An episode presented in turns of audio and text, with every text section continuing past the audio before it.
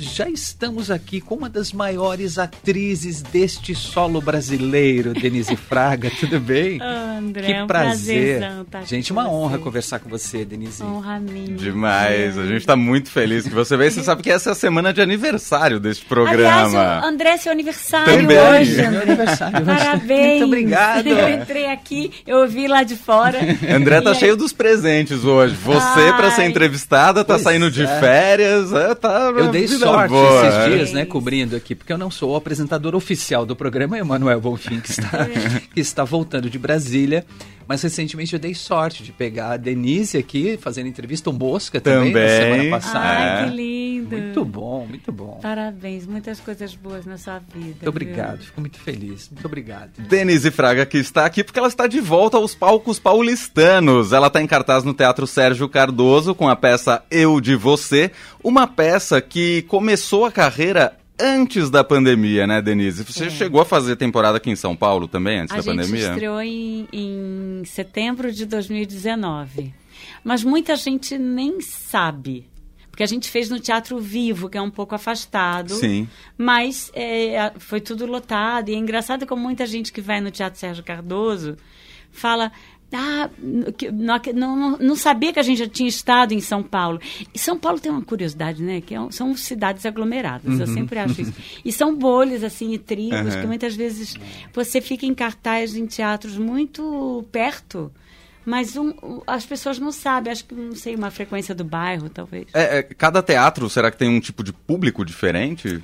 É, eu arrisco dizer que sim, talvez, mas eu, assim, eu acho que o público de teatro já é um público assim tipificado, né?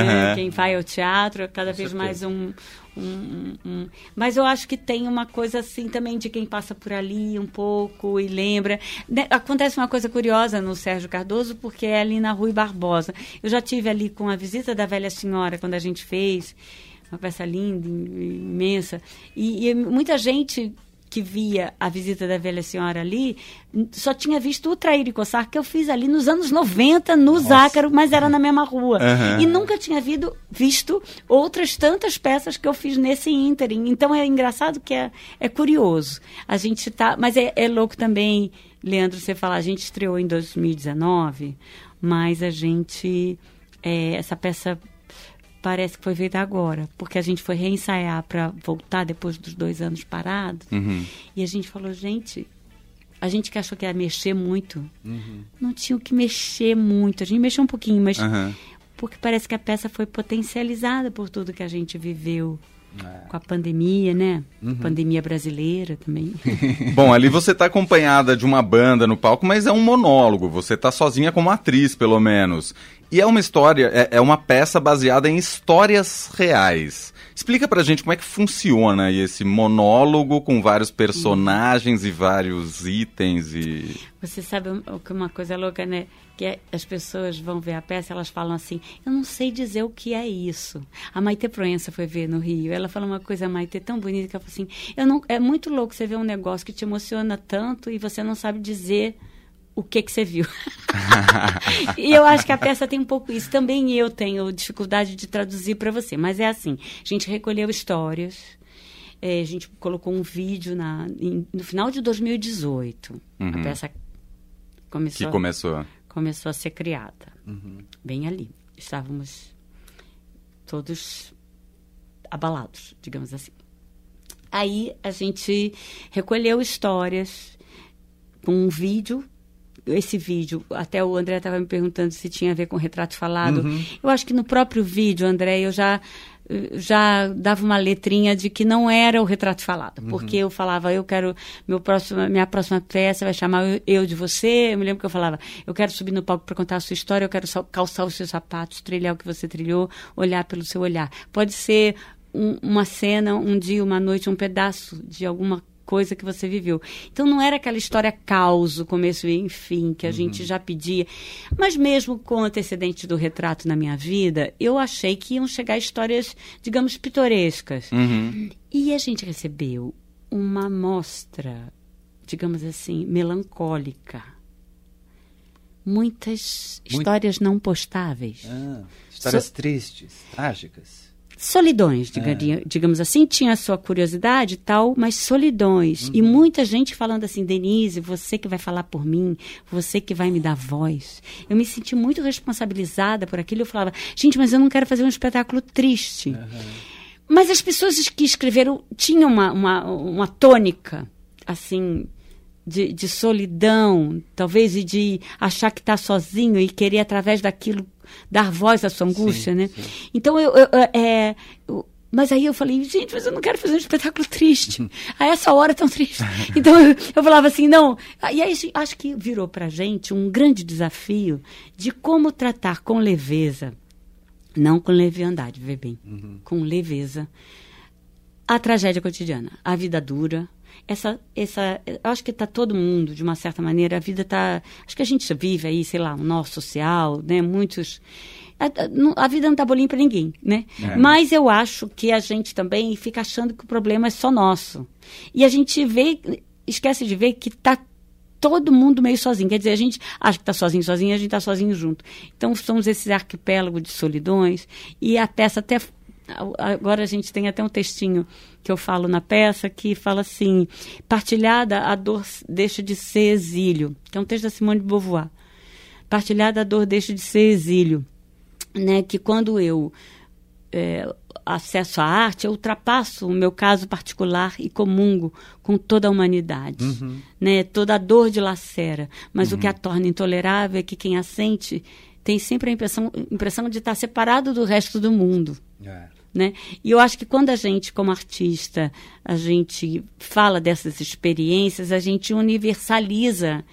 E ela fala uma coisa linda, que faz com que o público conheça, em seus sofrimentos individuais, o consolo da fraternidade. Eu adoro isso. isso, Uau. É lindo, Fica o consolo da carga. fra... Exatamente, a gente entender que tá todo mundo no mesmo barco, É. que a vida não tá bolinha pra ninguém. Uhum. E que uma coisa que eu sempre prezo e faço, e é o eu de você, de novo, é isso, que dá pra gente rir. Essa peça tem, um, tem uma coisa muito impressionante, que todo mundo fala a mesma coisa. Eu não sabia se eu ria ou se eu chorava. E essa peça faz eu ver uma das coisas mais bonitas que eu já vi de cima do palco para a plateia, que vê pessoas, muitas pessoas, enxugando lágrima às gargalhadas.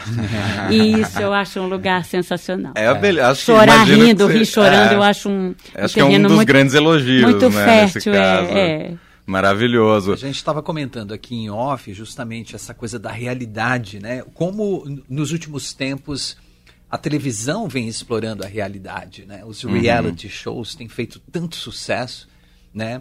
E, e cada vez mais o público quer saber a história do outro, né? Mais até do que uma história fabricada, enfim, já pronta para ser consumida, a história do outro, né? Aquilo que está sendo dividido, que está acontecendo ali na hora, né? É, tá- e não é à toa que está tão, tão em voga a autoficção, né? Até muitos É. escritores escrevendo suas experiências pessoais, assim, e, e é, e é assim, e misturando com isso. E o que acontece com a peça é isso. Eu não acabei de te contar como, como a gente entrou na sala de ensaio, foi a primeira vez que eu entrei para ensaiar sem texto. A dramaturgia foi construída no improviso e nos ensaios. E Hum, aí a demais. gente ia escrevendo junto, muitos criadores dentro de uma sala, o Luiz Vilaça com uma direção linda, aí também o Zé Maria, que é nosso produtor, que é um artista incrível também contribuindo, eu, a pitaqueira oficial do pedaço, sempre, Rafael Gomes na dramaturgia, Kênia Dias, que é uma diretora de movimento, que também é uma diretora desse teatro físico muito, muito interessante. Fez um trabalho lindo, então a peça é meio um, um tour de force corporal, para mim é uma vida de atleta que eu estou tendo que ter, além de cantar. Então... Ah, você canta Queria também. chegar lá. É. Porque eu citei que Denise Fraga não está sozinha no palco, apesar de tem ser um um- monólogo, tem porque tem uma músicos. banda Tem e uma- tem música. E você canta. É sua primeira experiência cantando? Não. Não, eu, assim, o teatro tem me exigido cantar. Eu sempre cantei no chuveiro em casa e sempre gostei de cantar, lavando uma loucinha, digamos assim. Mas aí, agora a vida tá me chamando e eu acho que a gente vai ficando mais velho, Leandro, a gente vai ficando com mais coragem. Ah, não tem a menor dúvida. E a gente fala assim, quer saber? Então agora eu canto, canto, tenho, faço uma roda de samba que me dá muita alegria também. Demais. É, em- é, com os amigos, enfim, num lugar aí. E a gente. é, f- é, E a, a, é engraçado. E aí a última novela que eu fiz, que foi Um Lugar ao Sol, era uma cantora e eu tinha que cantar. E eu acho engraçado Ah, é. como uma coisa vai puxando outra. Verdade. Eu comecei a estudar, eu acho que hoje eu canto melhor. Eu tenho mais coragem também. Aham. É, mas eu sou uma atriz que canta, nada mais do que isso. Eu não sou uma cantora. Não pense em lançar disco, em lançar cantora. Não, inclusive que eu acho que a melhor coisa de você ser uma atriz que canta é você não ter essa. Esse compromisso, né? Eu, pro- a preocupação. é, Tem uma técnica, claro, mas a gente não tem essa. Né, a, a- a gente não fica ali com a faca na cabeça É. de semitonou um pouquinho, Uhum, tudo bem, né? Exato, é. Uhum. A técnica, né? A coisa. É, por- até porque você sabe que André Góes também é cantor, né? André Góes é cantor. fui, né? É. mais ou menos, né? Eu já dei minhas cacetadas, como diria.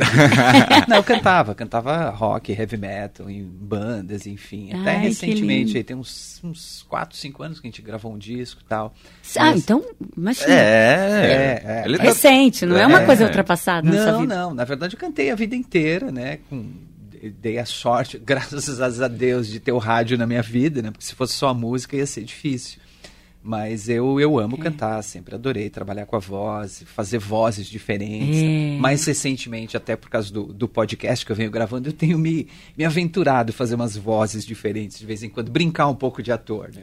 Ah, é, é, é uma delícia. É uma né? delícia. Você, é, tá- a gente tá falando da música e tal, que compõe ali o espetáculo também. Cestou, por exemplo, Simone de Beauvoir agora há pouco. A peça não é composta só pelas histórias, mas também tem esse lance da música, da poesia, Poesia.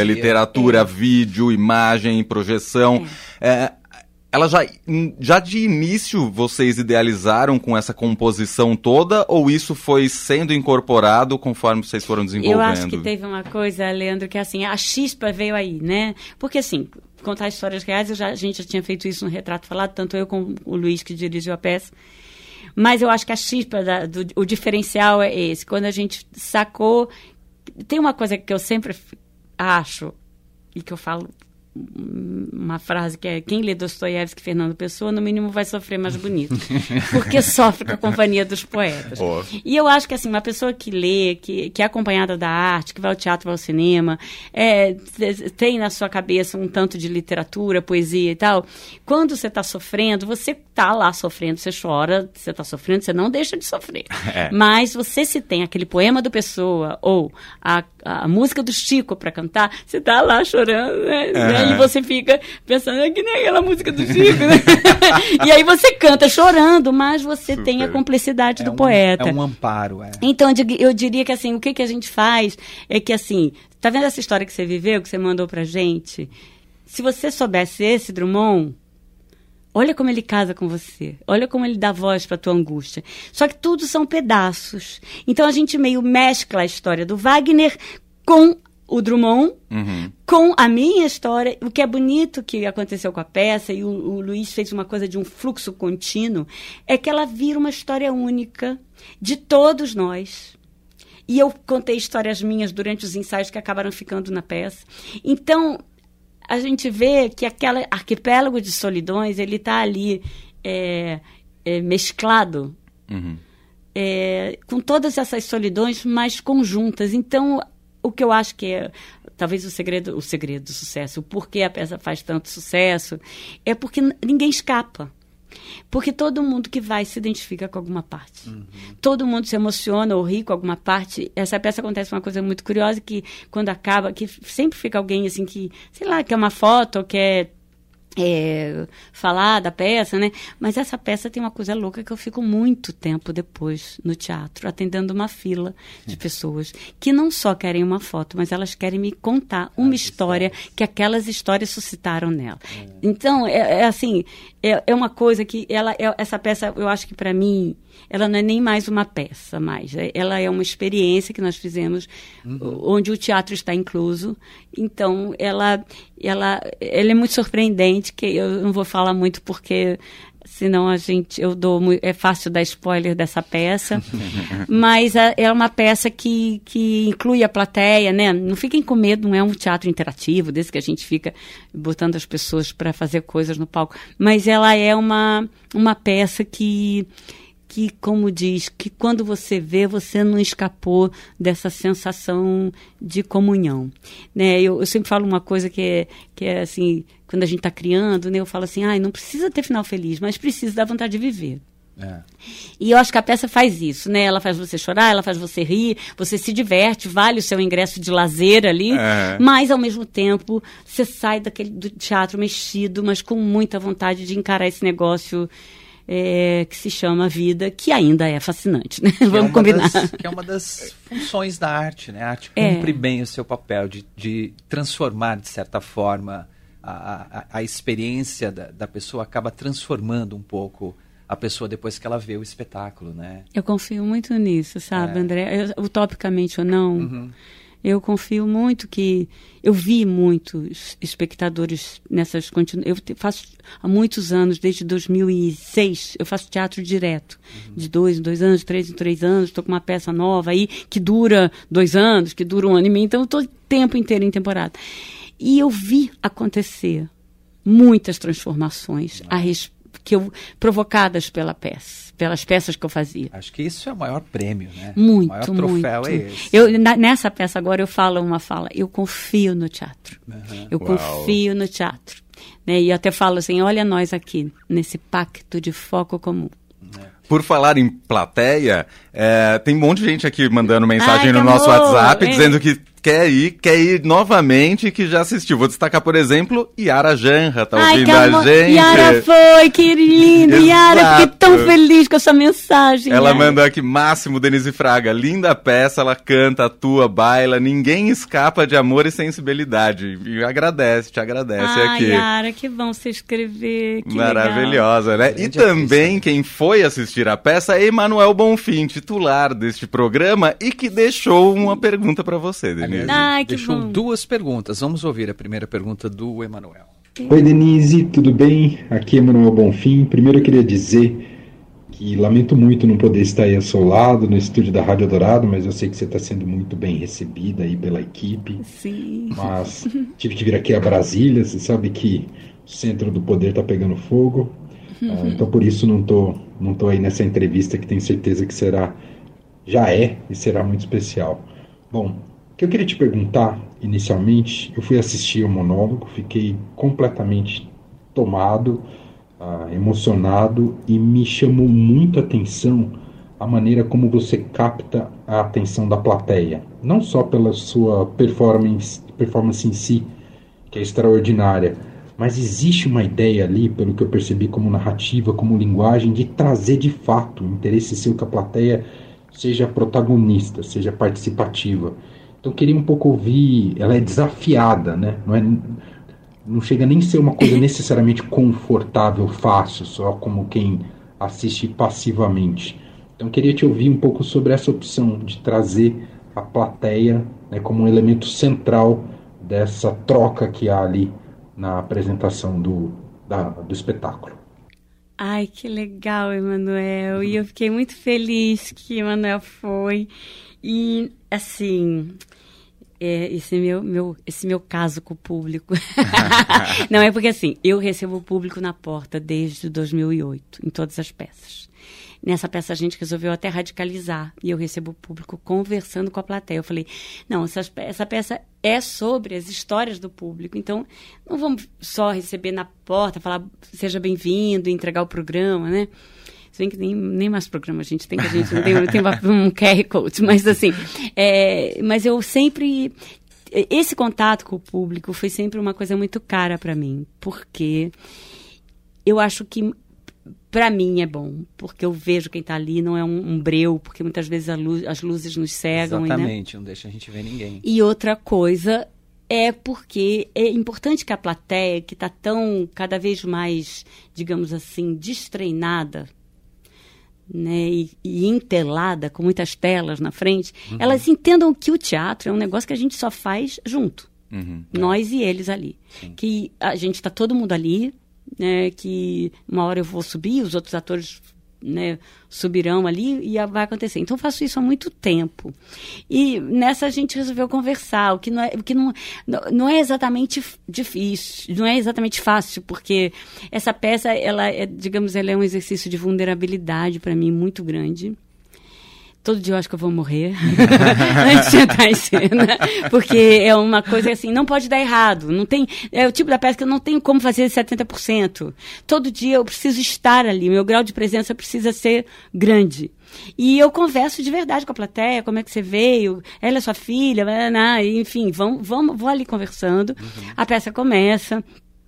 E algumas vezes a gente, como o Emanuel falou, a gente atravessa essa quarta parede e, digamos, é, sem chamar ninguém além do que é, ela está destinada a dar ali, a gente inclui essa pessoa na cena. Então isso é, é, é, isso é muito bonito, porque você vê as pessoas no início com medo, né? Porque eu também tenho medo quando eu vou ao teatro e, e o ator desce, fico com medo dele me pegar para ir para não sei, eu ter que fazer alguma coisa, né? A gente sempre fica com medo. Mas acontece que do jeito que a gente faz é que a gente inclui e aquilo vai e é impressionante como vai brotando coisas. Então todo dia a peça é de um jeito diferente. Talvez isso explique também a, a, o número de repetentes, que eu falo que essa peça tem muitos repetentes, que é gente que vai e volta, e, que e quer voltar, e quer trazer a mãe, e vai de novo. Porque também é, a peça tem eh, dias e dias, né? Dependendo de como é essa interação. E aí, é, fala, fala, não, né? Não, não, é, não, eu queria dizer que a, é, a, peça começou antes da pandemia, deu uma pausa ali, claro, no auge da pandemia, e voltou quando as coisas começaram a voltar ao normal. E aí, fora do ar, até a gente estava falando, né, que é, hoje já é possível você assistir uma peça de teatro sem máscara. Felizmente já estamos todo já estamos boa parte da população vacinados. Uhum. É, isso imagino faça toda a diferença, né? Não, eu, eu, encarei muito tempo a plateia com máscara, né? E eu falava, vamos lá, Denise. Aí no início me deu um pânico, porque eu dependo muito nessa peça sorrisos, da reverberação, é, exatamente, é, dos sorrisos. É. E muitas vezes, assim, do, do, a gente vê alguém aceitando a gente a gente não aprendeu a ler olhos, né, André? É, a gente não lê os olhos de ninguém. A gente lê olhos com nariz e boca. Uhum, e aí, assim, você com uma pessoa mascarada, você não entende se ela está te aceitando ou não, né? É. Então, é, é, é, Mas por muito tempo a gente fez assim. E no início eu fiquei muito... Falei, gente, vai ser terrível fazer essa peça com máscara. Mas depois, ver uma plateia inteira mascarada... Quando a gente recomeçou, que foi em fevereiro de 2022, do ano passado me dava um, um poder, uma sensação, gente, olha a gente aqui vivendo isso. As pessoas de máscara. Quando a gente pensou, parecia uma guerra. A gente, tá é. a gente, está atravessando uma guerra e a gente está fazendo coisas para atravessar essa guerra. Essas pessoas vieram ao teatro dispostas a ficar aqui uma hora e meia de máscara. E eu, isso começou a me fortalecer, sabe? Essa ideia de é um estarmos todos mesmo. juntos Exatamente, ali. Exatamente, é um poder. É, e aí foi, e aí agora a felicidade de ver esses rostos e de volta, sabe? É, uhum. é, aqui no Sérgio Cardoso eu comecei a deixar de fazer uma coisa que eu sempre fazia, que era as cenas que eu ia para a plateia, eu, tinha, eu botava uma máscara também, uhum. e aí eu falando assim, não, gente, vamos lá, Tá, ainda temos casos, vamos lidar com isso, mas então eu sempre, a gente sempre, eu sempre estou fazendo um teste ou outro para ver, mas assim, tá tudo, é um alívio, um alívio muito grande. Porque a gente pensou, né? Eu pensei, eu vou falar, ainda vontade até de chorar. Ela, não, eu vou chorar aqui, gente. Não, mas eu penso, quando eu penso o que eu chorei, porque foi essa peça que eu parei. Uhum. Eu estava em voo livre e fui abatida. Eu estava correndo e levei uma rasteira. Quando falaram que ia parar, eu falei, não, mas vai parar como? Vai parar tudo? Aí eu me lembro que eu cheguei em casa, eu vi a Disney fechada. É. E eu falei, meu Deus, isso é muito sério. E a gente achava que ia ser dois meses. É. E foi, então a gente marcava estreias e adiava estreias, marcava estreias, adiava estreias, até que foram dois anos. E teve uma hora que eu te juro, eu achei que eu nunca mais ia fazer essa peça. Inclusive porque eu tinha medo de eu não ter um físico Uhum. Fisicamente eu não aguentar fazê-la. Que eu fosse envelhecer e que fosse me destreinar. Então, na pandemia, eu treinei pra caramba para continuar atleta, para conseguir cumprir. Uhum. E na semana que eu fui estrear, reestrear a peça no, vi, no, no Rio, eu peguei Covid. Ai, meu Deus! e aí depois, assim, a gente, enfim, a, a, gente fez menos ensaios, mas foi incrível. Aí e, foi incrível. E aí, só pra gente, é, pegando carona ainda nessa coisa da pandemia, você parou, mas você não parou de produzir. Eu me lembro que a gente chegou a conversar aqui no fim de tarde, lá em 2020, não lembro exatamente. Se eu não me engano, você estava fazendo. Ah, e o Horas em Casa. O Horas em Casa, exatamente. É o Horas em Casa tem alguma coisa a é, ver com ele, a peça? Ele é um bracinho do Eu de Você, né? Uhum. Tanto que o nosso canal no YouTube, na época, a gente botou o nome Eu de Você. Isso. Era o Horas em Casa dentro desse canal, que seria Eu de Você, que era essa ideia da gente continuar com essa ideia. Porque a peça, na verdade, ela é um, um convite à, à empatia. Uhum. Essa palavra tão falada, tão gasta até. Nem tô... sempre tão compreendida. Nem sempre tão compreendida. Acho que a gente também está falando tanto empatia que eu tenho medo da gente perder a empatia pela palavra empatia. tá quase, estamos quase Não é lá. porque todo mundo fala, mas e não é exatamente se colocar no lugar do outro. É, é outra coisa, é se deixar atravessar. E a peça, é, ela meio faz isso. É né, um convite a você se deixar atravessar por essa experiência alheia, como eu mesma faço ali, por isso que a peça tem esse nome, Eu de Você. No Horas em Casa, era a mesma coisa, só que não eram histórias reais. Era uma dramaturgia que a gente fez junto com o Rafael Gomes, a Silvia Gomes, só feras, assim, que estão acostumados, são parceiros nossos, do Luiz, há muito tempo. A gente fazia as reuniões de Zoom, uhum. gravávamos em casa, eu, o Luiz e o Pedro, meu filho, que tinha acabado de se formar em cinema, com a nossa casa, os nossos apetrechos, um abajur para cá, uma poltrona virada, e a gente ia fazendo os cenários. Uhum. Eu sempre com a mesma roupa fazia todos os personagens. Aliás, está no YouTube. É interessante, do outro dia eu vi três seguidos que eu queria mandar para uma pessoa uhum. e eu fiquei muito impressionada como aquilo é um documento é aquilo é uma espécie de museu da pandemia. Sim. É. Porque a gente fala de vários assuntos, tinha a, uma repórter que dava as notícias. Então, ele, ele ficou um documento do que a gente viveu muito, muito interessante e continua lá para quem quiser ver. Foi uma loucura para todo mundo, né? Eu acho assim, para muitas gerações, isso foi uma coisa inédita. A gente nunca tinha passado por uma situação parecida. E todo mundo teve que se reinventar, teve que criar coisas para não enlouquecer, literalmente, né? Eu nunca imaginei que eu fosse ficar fora do ar por, sei lá, eu fiquei três meses parado, quatro, eu acho. Nossa. É, com 30 anos de rádio, nunca tinha ficado um dia fora do ar. Eu falei assim, como eu não vou para a rádio trabalhar? Ai, como assim? É. Sabe, é uma coisa é, que realmente mexeu com todo mundo e todo mundo foi encontrando maneiras de. E a gente deu, eu acho, uma minguada, né, André? Assim, assim a gente foi, foi saindo a gente foi ficando todo mundo muito confuso, fora de é, si, é. fora de si mesmo. Isso que você está falando é perfeito. Você se né? entende como gente indo todo dia para a rádio. É. Eu me entendo como gente no palco. Aquilo é a minha vida há muitos anos. Uhum. E aquilo foi ficando. E aí o, o, o, o, que eu acho muito maluco, gente, é como a gente não fala sobre isso. É. Como você começa a falar de alguma coisa da pandemia? Ai, mas que bom que passou, né? Vamos lá. É, Ai, não é. vamos falar de coisa triste. E eu falo, gente, que loucura, e, né? na verdade não passou totalmente. Não passou. Ainda continua lá na China, enfim, é, a gente ainda tem que se preocupar com isso. Mas assim, é, você, são as histórias da, da peça são histórias completas, são fechadas? Quantas histórias?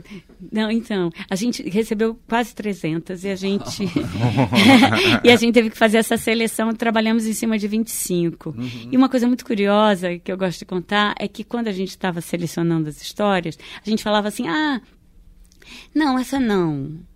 E, a gente fez um negócio que assim, a gente imprimiu tudo em papel para a gente ter a visualização daquilo. E aí foi muito louco, porque o que a gente achava que não, a gente fala assim, eu dobrava e fazia, ia fazendo uma pilinha com ela, uma folha sulfite dobrada no meio, ali uhum. do lado, né? E aí assim, a gente começou a falar, não, dobra, dobra.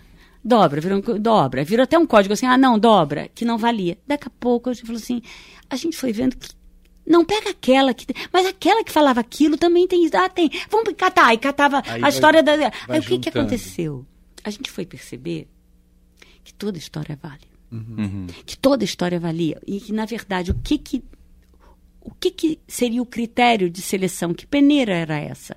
Era a hora que você se tocava lendo? O que que te pegava? O que que me pegava? O que que... Uhum. Então eu passei a, a grifar com com marca-texto essas partes de vida, digamos assim, ou das histórias, que me que, que nos pegavam. Entendi. Então, exatamente, não é uma história que tenha começo, meio e fim. São pedaços de uhum. cenas. E uma história que, digamos assim, faz um. Ela, de alguma maneira, costura as histórias, porque ela volta. É uma história muito particular de uma mulher que contava o seu dia no escritório enlouquecida e o quanto ela estava enlouquecendo de trabalho. E era uma mulher que falava de PowerPoint, planilha, de ata, do chefe que queria ser chamado de gestor. Então, o que que acontece? Quando eu vi isso, eu me lembro que eu falei assim, gente, a gente precisa colocar a palavra planilha, ata, no teatro. E isso é impressionante, porque as pessoas chegam no final, às vezes, André, e é muito engraçado, isso é uma parte engraçada da peça. E é muito louco como a pessoa chega para mim, às vezes, nessa fila, aos prantos, falando daquele negócio que é tão engraçado. Porque é, acho que todo mundo tá numa vida louca, né? Que você fica online todo o tempo, trabalhando 14 horas por dia, 12 horas. É. Então, eu, aqui, tem uma identificação muito grande, né? Eu acho que, de histórias. certa forma, também o público é isso que o público quer se identificar, né? Quando busca, seja qual for a, a forma de arte que ele vai que ele escolhe, se ele quer ver um filme, se ele vê um filme, se ele vê uma novela, se ele vê uma peça, ouve uma música, ele quer se identificar com aquilo, né? É. E eu acho que a peça, é, é isso que eu digo que da peça é inescapável. É. Porque tá ali, entendeu? Um desses personagens reais, ou alguns deles, já foi assistir a peça e a reação, como é que foi? Todos foram. E é muito bonito. Eu, aliás, eu queria contar, contar uma história aqui. Sempre acho que as, as, histórias contam mais do que qualquer opinião. Assim, todos foram, foram na estreia, né?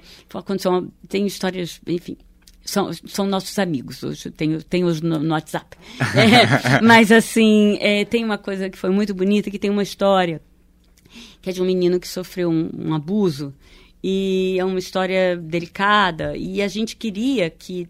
Tem duas histórias que foram, que falam de... que são delicadas, e que a gente queria... Foram as duas únicas pessoas que a gente chamou para assistirem a peça antes de estrear. Uhum. Porque a gente queria ter se, é a gente queria saber se eles estavam confortáveis ou não uhum. com a forma com que a gente estava contando as histórias deles. E, e aí veio o Felipe, que é esse menino, e ele assistiu a, a, a peça na sala de ensaio, assim, luz branca, não, não tinha nem música. Ele, quando acabou o ensaio, ele estava aos prantos. E a gente virou para ele e falou: é, Felipe, como é que você se sente? agora vendo a sua história contada. Ele, eu nunca vou esquecer isso na minha vida, talvez seja um dos maiores prêmios de teatro que eu recebi na vida. Felipe, como é que você se sente agora vendo a sua história contada? Ele olhou para cima assim, parou e falou: livre. Uau! Não, e aí esse menino deu uma carimbada para mim numa coisa que eu sempre achei, André, Leandro que eu acho que a arte existe para livrar a gente dos dias, da mediocridade da vida. Desse... A vida não pode ser isso aqui, né? Então a arte, ela liberta a gente.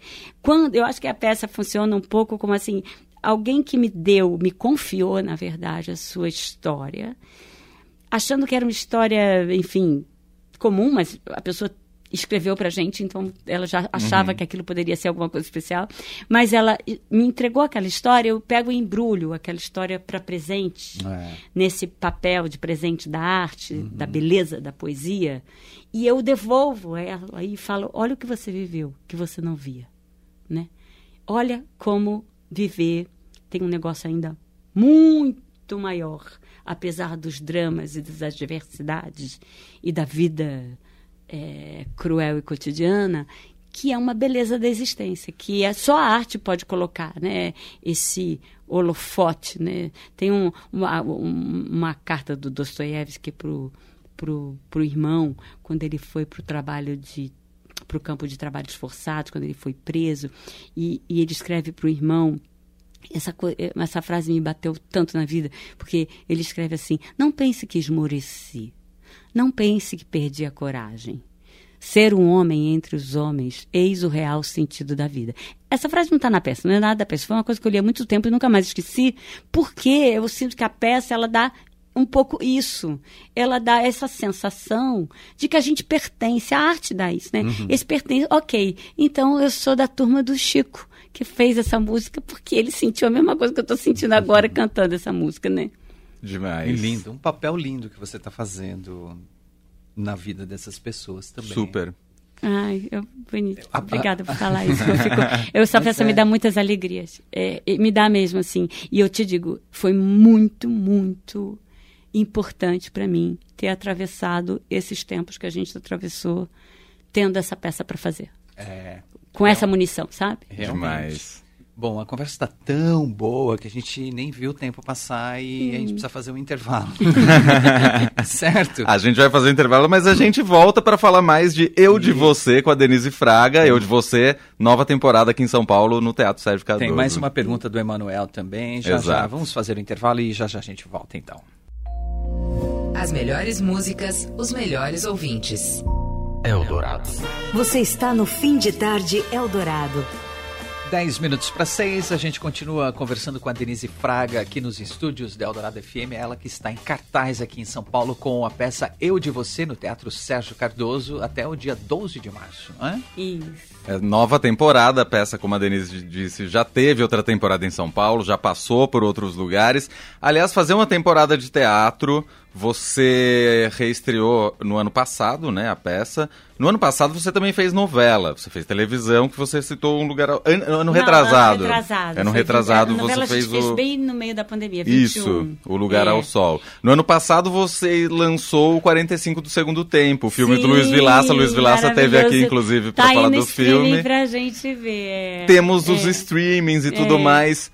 Como conciliar todas essas frentes atualmente? Porque atualmente é tudo muito intenso e tudo muito rápido, né? É, tanto que você vai, né, você vai você fala assim, é verdade, tem um filme, tem um filme que está aí, né? Acho que o negócio do streaming é um negócio louco que a gente faz o lançamento e a gente esquece que está aí para ver, né? né? Então hoje eu fico pensando, o que, que eu poderia falar aqui, né? Eu poderia falar do filme, do 45 do segundo tempo que está aí, de todos os filmes que eu fiz, que talvez estejam aí no, no streaming, mas vai entrar em, é, em, em, é, vai ficar agora na TV Cultura, o Três Terezas, que é uma, uma série maravilhosa que a gente fez, que vai estrear sexta-feira, sexta, hoje amanhã. Não, amanhã. Amanhã na, na, na, Cultura, que é um trabalho que eu uh, amo, que a gente fez junto, o Luiz dirigiu, também o Rafael, que escreve, escrevia junto. Rafael escreve o filme, são parceiros uhum. de muito tempo. Então, tem muita coisa. Como conciliar? Elas vão dando um jeito. Elas vão se empurrando ali na, na correnteza, sabe? O, o pau de enxurrada, quando vai achando um jeito para passar. E, porque, na verdade, é, foi, foi, foi, foi muito intenso mesmo. Mesmo no, em 2020, uhum. foi o ano que a gente gravou horas em casa. Que enquanto a gente lavava a louça, limpava a casa, a gente gravava, eu tinha que decorar 10 minutos por semana daquele negócio. E era, não era fácil, não. A gente trabalhou pra caramba. Uhum. E logo em seguida, no ano seguinte, eu fiz O Lugar ao Sol, a novela na TV Globo. Fui filmar em Portugal o Índia, que é um filme que até teve aqui na Mostra de São Paulo. Fiquei dois meses em Portugal filmando, três meses em Portugal filmando.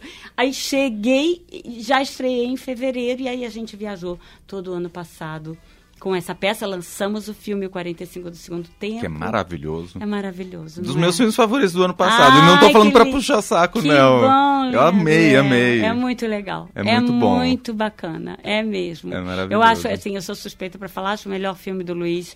É... Melhor filme do Luiz. O que, que significa isso? Só que eu gosto dos outros. é, parece até que eu não gosto dos outros. Eu, eu sempre falei que era o melhor filme do Luiz e esse eu acho que ele ainda se superou, porque o filme é, é isso, é, é, é, naquele terreno que a gente ama, né? Não sei se eu rio, se eu choro. Exatamente. E, e que fala de um monte de coisa junto e misturada através de uma história, que é o eu acho que a coisa mais legal é quando você consegue falar através de uma história. No Eu de Você a gente teve muito isso, né?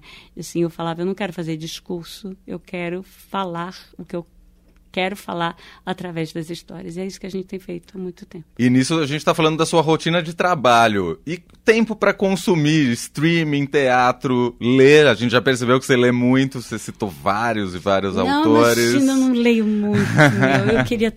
Eu acho que eu. Nossa, sou atrasadaça. não, mas eu, eu gostaria de ler muito. Mas eu, eu, eu fico, tenho esse problema filho, tempo, família, ah, mas eu, eu, eu tento ler o que, eu, o que dá, o que posso. E assistir também. E assistir, é. Eu, eu, eu, ultimamente eu fico pensando nisso, assim. Denise, vamos, vai ver aquela série? Eu falo assim, não, Denise, olha a tua pilha de livro que você tem para ler. Você vai ver a série, você vai querer ver outro capítulo, outro capítulo. Porque eu tenho um pouco de... Eu adoro série.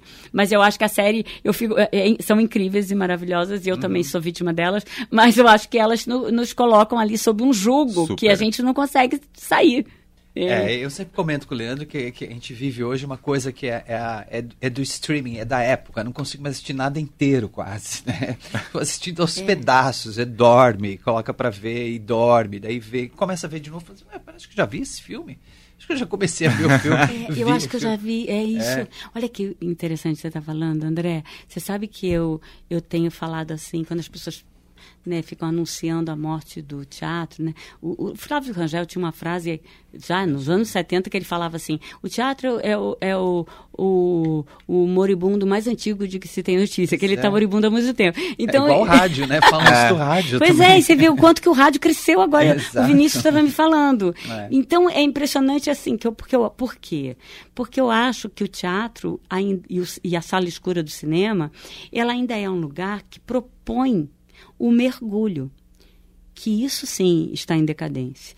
Então, quando você fala que você vê aos pedaços, é verdade, porque a gente está dominando o clique é para um parar. excesso de informação. Então, o teatro ele não vai te dar o clique para é, parar. É. Então, você vai se submeter ao mergulho, uhum. ainda que tenham pessoas que não conseguem ficar fora do celular, que né, sempre acende uma luzinha ou outra na plateia, uhum. mas eu estou até assimilando isso como parte da coisa. Acho que até a gente tem que pensar em peças que usem os celulares das pessoas. então, Ao invés de mandar desligar, né? exatamente, exatamente. Porque é, não, é, isso, é isso aí. Mas eu acho que tem uma coisa que, que é tem uma coisa ímpar e que nada substitui da sala escura do cinema é. e do teatro, que é o compartilhamento de emoções. Você está do lado de uma pessoa fungando. É, e um comprometimento. Junto com você. Né? É rindo junto, você ri um pouco mais porque você, porque é. a pessoa do teu lado também estava rindo. Rir junto, chorar junto, isso aí é uma experiência coletiva. E é um comprometimento também. A pessoa é. que vai no teatro, vai no cinema, vai porque quer ver aquela peça ou aquele filme, né? Então é. vai lá com, com atenção. E tudo que você falou aqui pra gente agora só deixa claro, mostra que o teatro está mais vivo que nunca, né? O teatro tá. é imortal, é eu... a arte como um todo, mas o teatro tem um alcance muito grande. Ai, vou te falar, aliás, eu agradeço aqui, aproveito para falar publicamente a todas as pessoas que. Porque a gente chegou no Teatro Sérgio Cardoso, eu falei, é muito grande, gente. Eu me dei um desespero. Porque São mais de 800 lugares. São 800 né? lugares, ah, 600 é. ali embaixo, 200 no balcão lá em cima. Eu cantei lá uma vez. Não acabava mais. Não dá susto, é, dá muito susto. Eu cheguei Gigante. lá e falei assim, meu Deus, eu, eu, eu, eu, lembrava que era grande, mas não lembrava que era tanto. E aquele, e... e aquele backstage tem uma tem uma coisa. Eu sinto é um muito teatro, isso no teatro. Né? É. Você sente um, o espírito é. do teatro. É, o espírito é do como teatro. se todos os artistas que passarem por lá deixaram uma marca. Ah, é isso. Uma coisa, aí. Eu fico, fico arrepiado. É, é para ficar isso. mesmo. Porque Você essa. sabe que eu estava me aquecendo no outro dia, eu estava deitada no palco, assim, me aquecendo, me alongando. E eu fiquei olhando o urdimento, que é uma coisa já rara em teatro. Você vê uhum. teatro com aquele urdimento todo, todo aquela, aquele tantão lá para cima, onde uhum. ficavam os telões que desciam, né? Sim. As varas e tal. E parecia uma entidade. É. Parecia. Ou aqui, é aquela visão.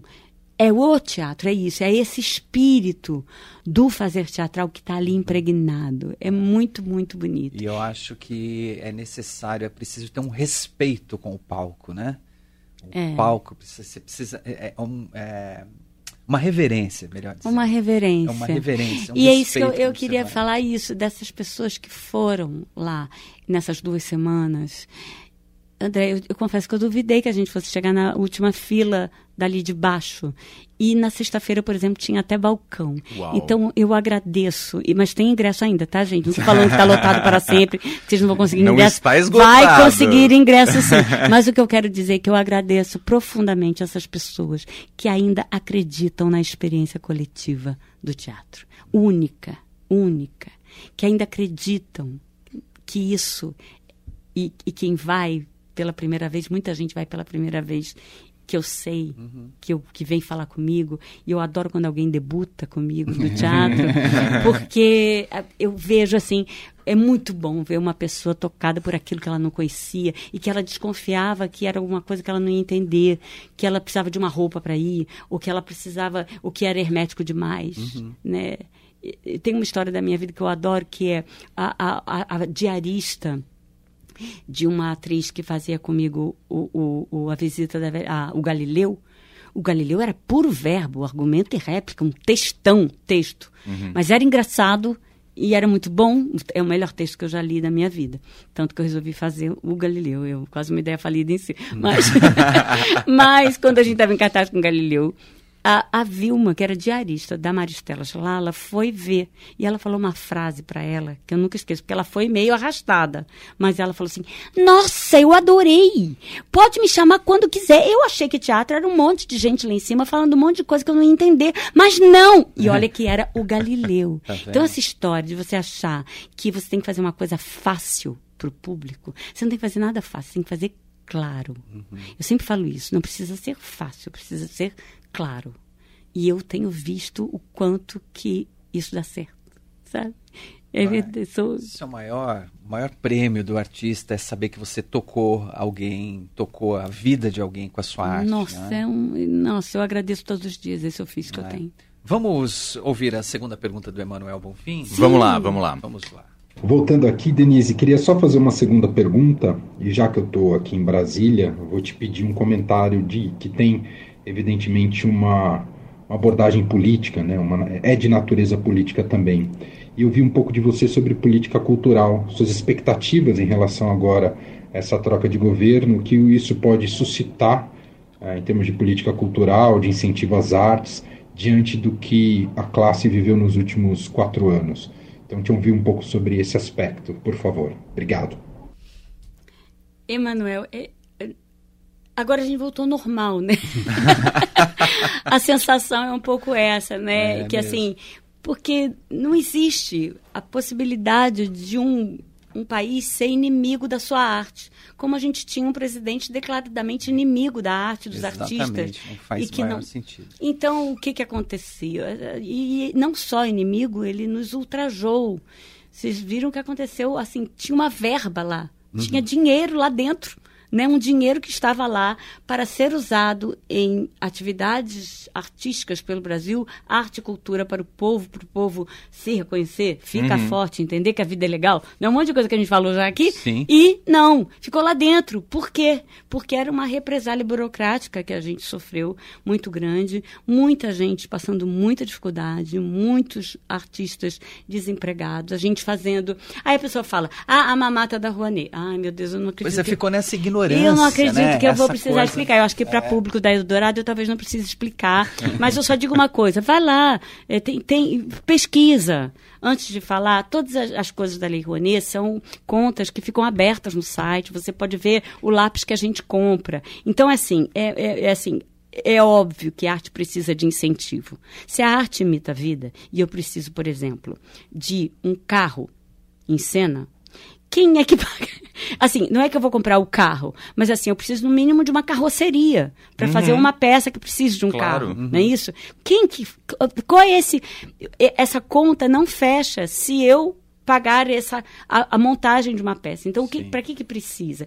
Pra, exatamente, lei de incentivo para começar e depois, às vezes, a bilheteria gira. Uhum. Mas você, o país que se preza, os, os países feras aí, todos incentivam a sua arte. A arte é incentivada em todo lugar do Claro, mundo. porque isso faz parte Isso não do é um negócio. país, e se, quando a arte for um negócio, ela deixa de ser arte, porque tem uma coisa incompatível. Inclusive, não dá para a gente falar é, da arte ser um negócio num país que, cuja educação é capenga. Uhum.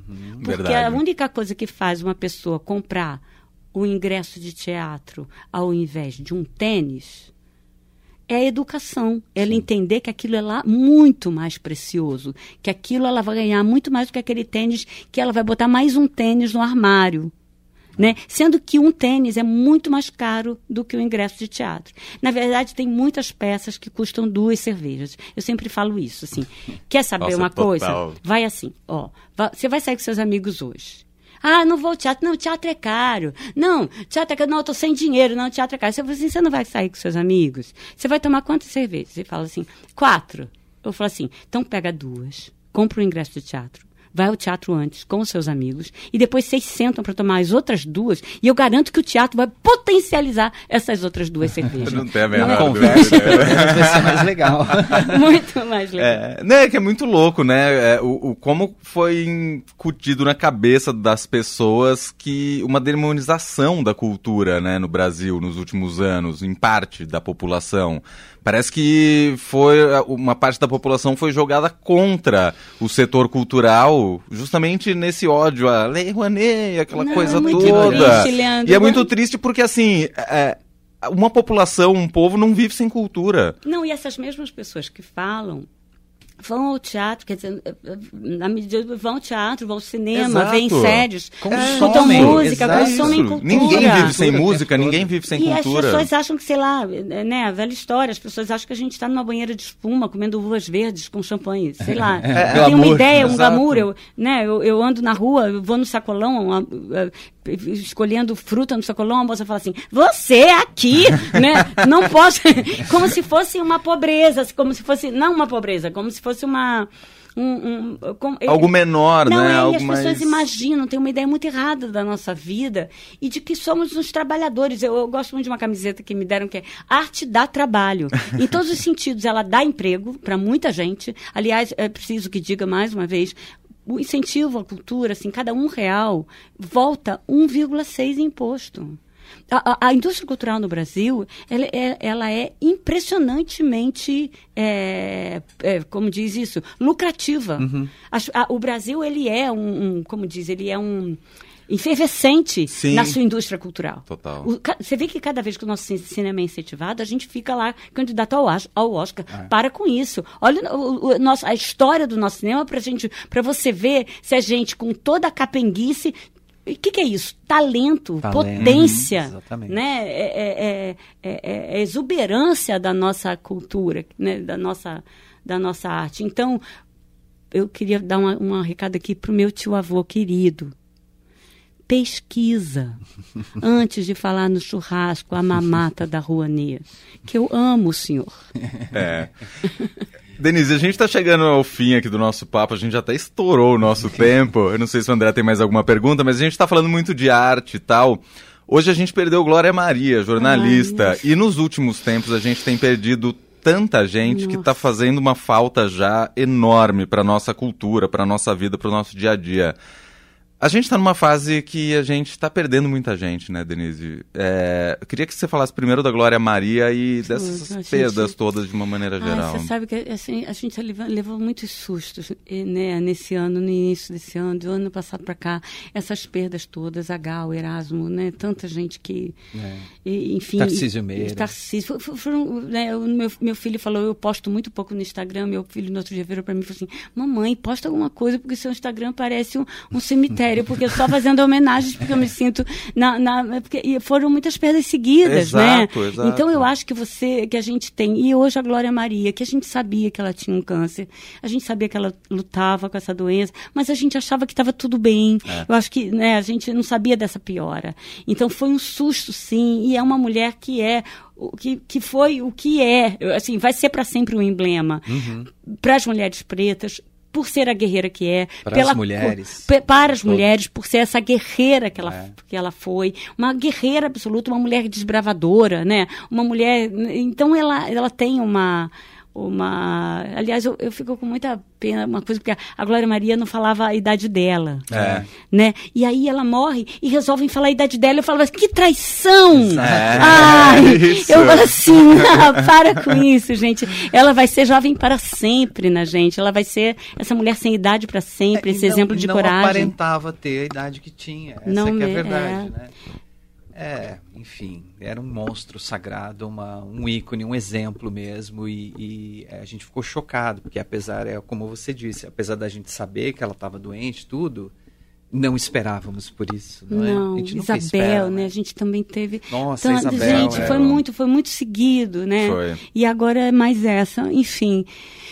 Ah, como diz, aquilo que não nos mata nos fortalece. Vamos lá, É. porque eu acho que a gente está aí é, seguindo. Vamos, é, eu acho que a gente tem uma coisa louca que, que a gente vê acontecer, que pessoas imorríveis, né? É. né, a Gal, quando, eu falei assim, gente, peraí, peraí, peraí, deixa eu assimilar esse negócio, a vida sem Gal, né? É, Exato. A gente está vivendo um tempo em que esses, os- eu sempre comento isso, os nossos ídolos, esses grandes artistas envelheceram, não é? É o ciclo natural da vida. Sim, Quando a gente, por exemplo, semanas atrás morreu o Jeff Beck, né, um dos maiores guitarristas, 74 anos também, estava em forma, estava bem, mas aí ele teve a meningite e, enfim, era um homem, era um organismo de 74 anos para lutar contra Sim. isso, não é? Então, é, a gente acha que eles são imortais, infelizmente não são, né? É. Então, por exemplo, quando morreu o Tarcísio Meira, eu falei assim, eu até sonhei com o Tarcísio depois, que eu estava encontrando ele e tal. É, foi um choque, porque você acha que eles não vão morrer nunca. Na verdade, É. eles são imortais, né? É isso que eu ia uma- te a, a falar, matéria é. é que vai, mas eles são imortais, eles estão aí na tela e, na, e- e a, a- a arte é, carrega isso, né? Ficou impresso na arte de cada um essa... é tão bonito isso, e é tão bonito você poder ouvir, né, essas pessoas, né, para sempre. Exato. Né, os artistas também, a gente, né, ficando nas telas, mas eu sinto que você está na sua cozinha lá, cozinhando, ouvindo a Gal, você fala, a Gal tá aqui, a Gal, tudo Uhum. É. bem, a Gal tá aqui. Né, é terrível, mas é, vida, faz né? É. parte da nossa vida. E, e tem uma coisa que eu acho bonita, tem até o- o- aquela que parece que lê muito, né? Ela vai citar de novo, não, não vou citar de novo. É uma coisa que eu li uma vez do Nietzsche, que eu vou citar, já citei, que é, que é um negócio que desse artista que quando morre fica à espreita assim atrás da porta, vendo o ladrão entrar e abrir um cofre vazio. E ele fica só rindo do ladrão que achou que ia achar alguma riqueza ali e a riqueza está no ar, a riqueza fica, a riqueza, né? É, é um... Maravilhoso. Muito bom. Maravilhoso. Essa Denise Fraga em cartaz aqui em São Paulo, com a peça Eu de Você. Espetáculo em cartaz no Teatro Sérgio Cardoso, todas as sextas e sábados, às oito e meia da noite, domingos, às cinco horas da tarde. Fim de semana do carnaval não tem, né? Não, o carnaval a gente não vai fazer. Vai Não pular ouse- o não ou- carnaval, eu não... não- ousei. Vou pular o carnaval. Não, não ousei. Isso. Literalmente pular, né? Posso falar aqui o nome da banda? Claro! Que elas são uma banda de mulheres Isso. Ah, maravilhosas. demais. Ia pedir para você falar o nome dele, dela. De- isso, é a Priscila Brigante na bateria, nada mais, nada menos. Ana Rodrigues no, no piano, nada mais, nada menos. Clara Bastos no baixo, que é or- uma das orquídeas de Itamar, incrível. Ah, Maravilhoso. É, então é uma, uma- são, são preciosidades que estão comigo. É, você falou aí que é um monólogo, eu estou sozinha, não estou sozinha. É incrível como essas meninas é, são parte do elenco, assim, e, Sim, e quem vai claro. ver a peça vê toda aquela gente também que nos escreveu, é, que Eles mandaram fazem- suas histórias fazem ali. parte da cena, né? Estão É, ali é. em cena junto com O, você, o- interagindo. o- né? o- o palco é muito cheio. Você Maravilhoso. Vai, você vai ver, você vai ver. Maravilhoso. Eu vou, eu vou. Tá em cartaz até 12 de março, e aí, só pra gente fechar rapidamente, a Aline Andreasa deixou uma mensagem no nosso Instagram perguntando: vai viajar pra outras cidades ainda? A gente já viajou bastante, Aline, mas a gente não fez Nordeste porque, enfim, por causa desse, de- daquilo tudo que a gente estava falando na pergunta passada, desse governo e ir para o Nordeste é muito caro, porque a gente tem passagem de toda a equipe e tal. E mas a gente talvez ainda consiga ir para o Nordeste, que a gente não foi para várias cidades. Vamos fazer Vitória agora, vamos fazer Porto Alegre de novo. A gente fez duas vezes Rio, duas vezes Campinas. A peça volta. Aliás, eu aconselho as pessoas, a gente fica falando até 12 de março, até 12 de março, aí você está em casa e fica pensando, ah, não tem tempo. Não, Não. pensa não tem tempo, porque acontece aquela velha história de você deixar para a última semana, aí, se Deus quiser, não vai ter ingresso, mas eu vou ficar com pena de você não ter ido. Então, e eu aconselho uma coisa, vai logo, porque essa é uma peça que dá vontade de ver de novo. Eu arrisco dizer. E tem precinhos muito bons. Maravilhoso. Denise, Muitíssimo amamos. obrigado. Nossa, Simplesmente amamos. Eu, eu que agradeço, gente. Muito eu obrigada. Sempre, sempre fui um admirador do seu trabalho, sempre adorei ver você em cena. Também. E agora estou te admirando como pessoa, também como artista, né? Como colega. Me lembro Ai, de André, você. você. Eu, fiquei, assim, eu cheguei aqui e falei para André, como é bom a gente ver o rosto de uma voz que a gente conhece. Me lembro de você participando de O Mundo da Lua na TV Cultura. Meu Deus! Você fazendo a Olga de Éramos Seis. Sim, você era criança, né, Leandro? Mais ou menos, mais ou menos. Volte Ai, sempre, Denise. Obrigada, gente. Obrigado, muito Denise. obrigada. E a todos e todas Boa vocês que ouviram a sorte. gente. Obrigada. Boa sorte e parabéns. 6 e 14, vamos direto para o intervalo, né? Você está no Fim de Tarde Eldorado.